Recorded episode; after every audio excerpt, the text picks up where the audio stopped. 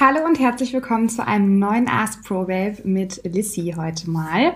Äh, und zwar habe ich mir wieder zwei Fragen von euch geschnappt und die werde ich jetzt beantworten. Und die erste Frage war, ähm, woran merke ich, dass ich zu wenig Fette zu mir nehme?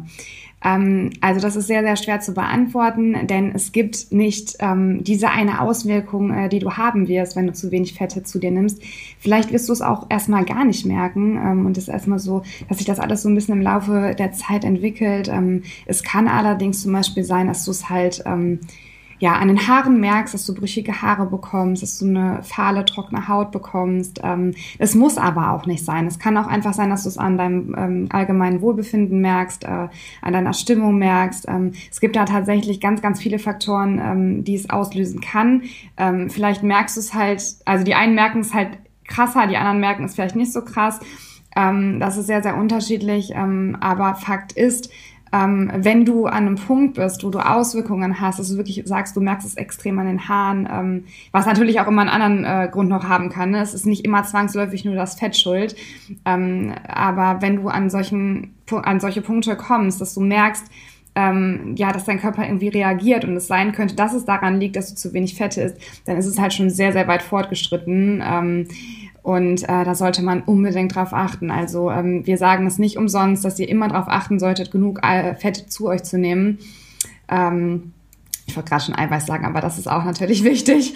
Ähm, aber genau, die Fette, ähm, dass ihr da wirklich, selbst wenn ihr auf Diät seid, also Minimum 0,8 Gramm, ähm, das ist schon sehr, sehr wichtig und gerade für uns Frauen eigentlich auch noch ähm, eher wenig. Also 0,8 bis 1 Gramm sollten es mindestens sein.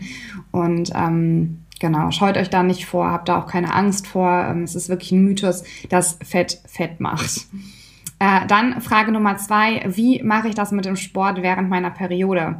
Äh, und da ist auch wieder keine pauschale äh, Antwort äh, da und keine pauschale Lösung äh, für jedermann, denn jede Frau reagiert ja auch anders. Die einen haben totale Regelschmerzen und liegen wirklich dann nur auf der Couch mit einer Wärmflasche ähm, und ähm, ja, ihnen geht's dann einfach nicht gut und dann sollte man natürlich auch mit dem Training pausieren, das ist ja ganz klar. Ähm, aber es gibt ja auch Leute oder Mädels, die einfach ja, denen es gut geht während der Periode, die da gar keine Probleme haben. Und ähm, wenn es euch gut geht, dann könnt ihr natürlich auch trainieren gehen, also gar keine Frage.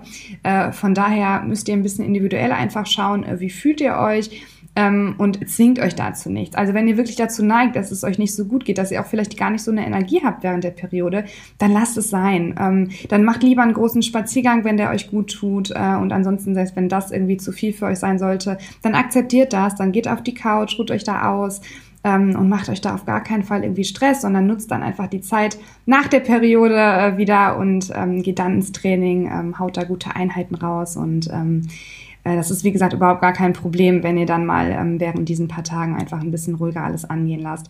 Hört da lieber auf den Körper, denn das ist das Allerwichtigste. Ihr sollt euch ja wohlfühlen. Und das waren jetzt auch schon die zwei Fragen, die ich für euch heute beantwortet habe.